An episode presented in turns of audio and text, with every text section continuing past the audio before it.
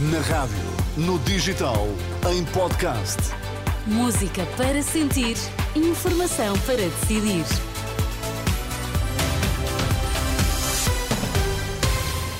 Manhã de segunda-feira, hoje é dia 12 de fevereiro. Olá, André Rodrigues. Bom Olá, dia. Inês, Vamos bom lá dia. saber que notícias marcam a esta hora a atualidade.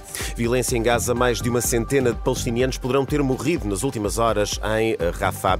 A Igreja prepara critérios para a compensação das vítimas de abusos sexuais. Faz um ano foi conhecido o relatório da Comissão Independente para Abusos Sexuais na Igreja. Então, e no Desporto, João Fonseca, bom dia.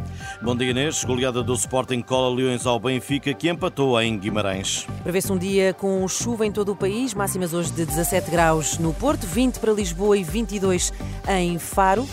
Vamos lá, a edição das 7 na Renascença com o André Rodrigues. Mais de uma centena de palestinianos poderão ter morrido na sequência de uma série de raids aéreos em Rafah, no sul da faixa de Gaza. O número é avançado pelo Ministério Palestiniano da Saúde, controlado pelo Hamas, que acrescenta que estes ataques atingiram 14 residências e 3 mesquitas em diferentes áreas de Rafah. Também hoje, as forças de defesa de Israel anunciaram o resgate em Rafah de dois eh, reféns israelitas. Nas últimas horas, o primeiro-ministro Benjamin Netanyahu ordenou uma ofensiva contra aquela cidade no sul da faixa de Gaza, junto à fronteira com o Egito, onde a população cresceu mais de cinco vezes nas últimas, das últimas semanas, eh, fruto da chegada de 1 milhão e 300 mil palestinianos em fuga da guerra eh, em Gaza. Por cá, a Igreja está a preparar os critérios para a compensação das vítimas de abusos sexuais, posição expressa pelo Presidente da Conferência Episcopal Portuguesa, que garante que todas as vítimas terão o apoio necessário à sua reparação. São declarações de Dom José Ornelas que surgem um ano após a divulgação do relatório final da Comissão Independente para os Abusos Sexuais de Crianças na Igreja Católica, é um tema que vamos ampliar mais à frente nesta edição às sete. Nos últimos cinco anos, a DECO conseguiu recuperar 30 milhões de euros, dinheiro que regressou ao bolso dos consumidores na sequência das reclamações apresentadas. Ana Sofia Ferreira, coordenadora do Gabinete de Apoio ao Consumidor, explica que a verba refere-se aos setores mais reclamados. Estamos a falar de telecomunicações, bens de consumo, compra e venda, serviços financeiros, banca, uh, também situações de seguros e com participações e energia. Essencialmente, estes foram os setores onde foi possível ajudar o consumidor a ganhar estes 30 milhões. E estamos a falar de situações desde acerto de faturação, reembolso de compras que foram feitas, Exemplos de situações que a DECO resolveu a pedido dos consumidores e que resultaram no benefício da ordem dos 30 milhões de euros são contas eh, no dia em que a DECO celebra 50 anos de existência. Agora, a atualidade política. Na pré-campanha, Pedro Nuno Santos quer que o Estado preste uma garantia pública na compra de uma casa própria por pessoas até 40 anos. Na apresentação do programa eleitoral socialista, o líder do PS disse querer dar conforto às famílias e aos bancos. Aquilo que nós queremos é que o Estado dê uma garantia pública ao financiamento bancário para dar conforto às famílias, mas para dar conforto também a quem empresta a essas famílias. Nós queremos que o Estado seja um parceiro dos nossos jovens entre as propostas apresentadas, o PS assume querer alargar o IRS jovem a todos os jovens, independentemente do nível de escolaridade. Os socialistas apontam para um crescimento da economia de 2% em 2028, bem como uma redução da dívida em 80 para 80,1% do PIB em 2028.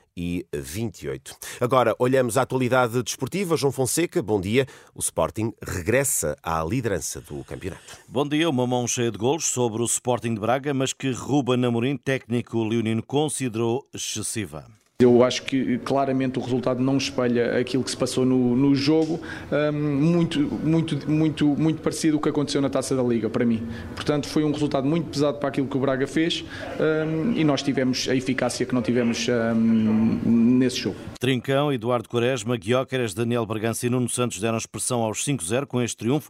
Os Leões partilham a liderança com o Benfica, embora tenham menos um jogo. Benfica, que ontem só empatou, mesmo no final da partida, Roger Schmidt aceitou o 2-2.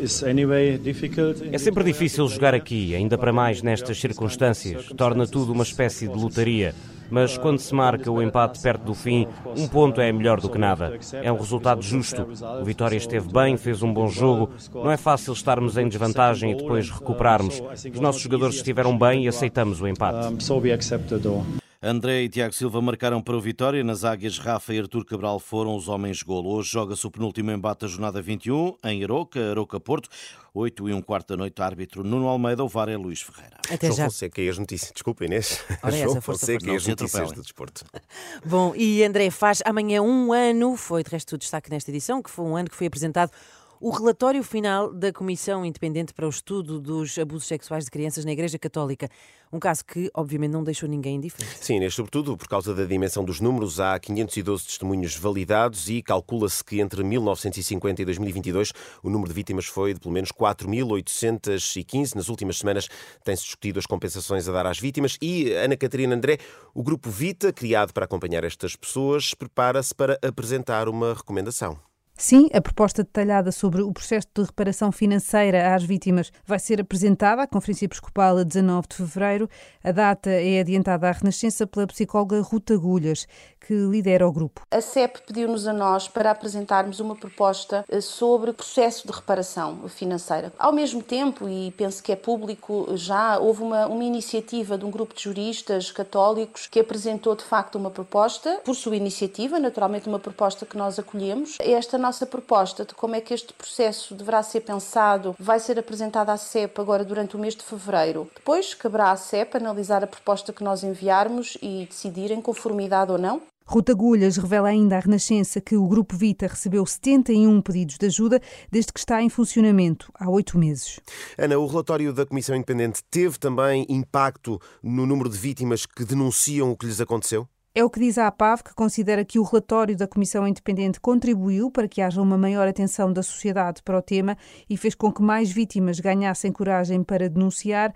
Carla Ferreira, assessora técnica da APAV, diz que, apesar da associação ainda não ter fechado as estatísticas de 2023, se mantém a tendência de aumento de pedidos de ajuda.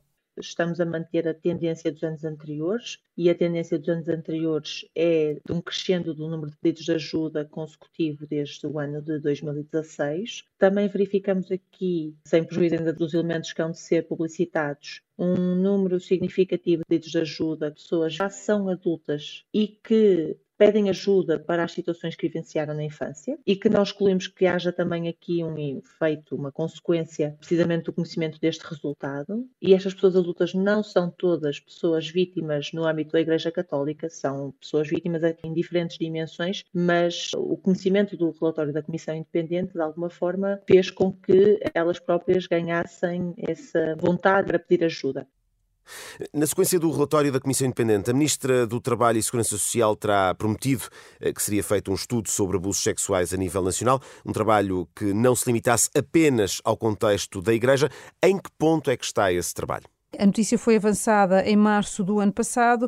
Agora, a Renascença contactou a Comissão Nacional de Promoção dos Direitos e Proteção das Crianças e Jovens, que ficou, na altura, responsável pela coordenação do estudo, e obteve como resposta que não há ainda informação a divulgar. Já o Ministério do Trabalho e Segurança Social não deu qualquer resposta às questões enviadas. Obrigado, Obrigado Ana Catarina André. O balanço do que já foi feito um ano após a divulgação do relatório da Comissão Independente para os Abusos Sexuais na Igreja. Como ouvimos, Inês, o próximo passo será a reparação das vítimas, que pode não passar apenas por indenizações. É uma matéria que vai ser ainda discutida. Obrigada, André. Até, Até já. já.